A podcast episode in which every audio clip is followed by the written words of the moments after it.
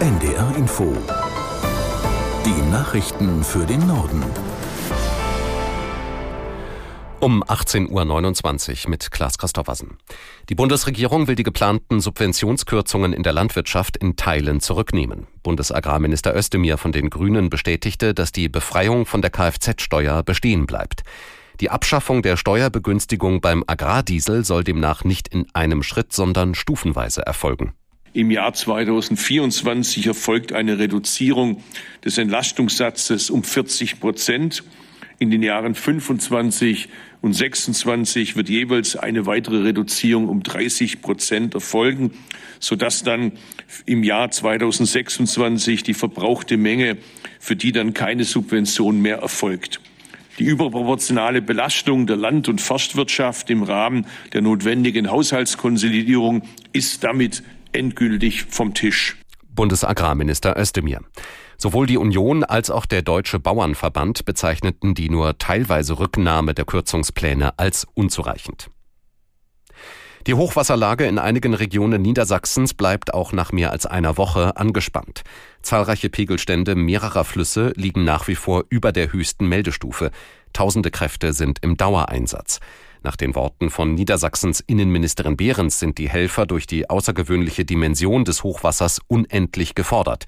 Sie sei mit der Arbeit der Einsatzkräfte sehr zufrieden, sagte die SPD-Politikerin NDR 2. Ich glaube nicht, dass man es besser machen könnte, ehrlich gesagt. Das, was die Freiwillige Feuerwehr, die vielen Hilfsorganisationen, äh, ganz, ganz viele weitere äh, Organisationen gerade leisten, ist äh, überragend, finde ich. Denn wir haben diese wirklich sehr herausfordernde Hochwasserlage im Griff. Ähm, wir haben ähm, immer noch ähm, nicht alles bewältigt natürlich. Die Wetterlage ist sehr, sehr schwierig für die nächsten Tage, auch noch für das Hochwasser. Das heißt, wir sind noch lange nicht über dem Berg. Aber die Einsatzfähigkeit, die Kompetenz, mit der wir überall in Niedersachsen arbeiten, ist sehr, sehr bemerkenswert.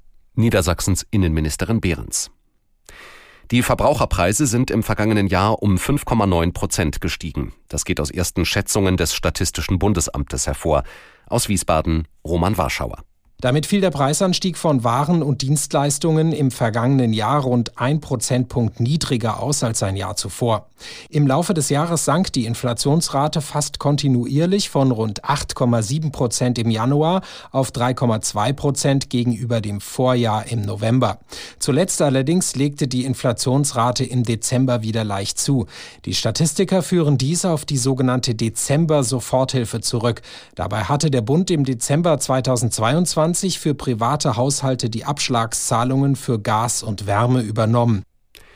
Die meisten der Bundesbürger äußern sich mit Blick auf das neue Jahr zurückhaltend. Das geht aus dem Deutschlandtrend von Infratest DIMAP im Auftrag der ARD hervor. Aus Berlin Sabine Henkel. Zwar denken mehr als 50 Prozent, dass es für sie persönlich ein gutes Jahr wird, aber 83 Prozent sind besorgt. Die Gründe sind vielfältig. Die meisten von Infratest DIMAP Befragten gehen auch davon aus, dass der Krieg im Nahen Osten und in der Ukraine weitergehen wird in diesem Jahr. Die Bereitschaft, die Ukraine zu unterstützen, nimmt ab. Vor allem die finanzielle Hilfe sehen mehr Deutsche kritisch als zu Kriegsbeginn. Gut 40 Prozent sagen, Deutschland gibt zu viel Geld für die Ukraine aus. Das sind vor allem die Anhänger der AfD. Die Terrororganisation Islamischer Staat hat den verheerenden Anschlag in der iranischen Stadt Kerman für sich reklamiert. Das geht aus einer Erklärung des IS hervor, die auf der Plattform Telegram verbreitet wurde. Bei zwei Explosionen in Kerman waren gestern mehr als 80 Menschen getötet und etwa 200 verletzt worden. Hunderte Regierungsanhänger hatten sich dort zu einer Gedenkfeier am Grab eines früheren iranischen Generals versammelt.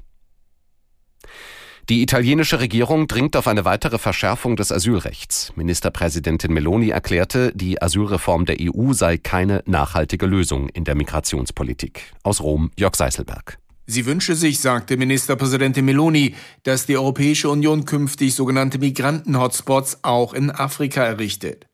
In diesen Hotspots, die bislang nur innerhalb der EU existieren, sollen Migrantinnen und Migranten registriert und darüber entschieden werden, ob sie Chancen auf Schutz in der Europäischen Union haben. Durch die Einrichtung solcher Hotspots in Afrika will Meloni verhindern, dass sich Menschen per Boot über das Mittelmeer auf den Weg nach Europa machen. Mit dieser Forderung greift Meloni ein Thema ihres Wahlkampfs auf. Das waren die Nachrichten.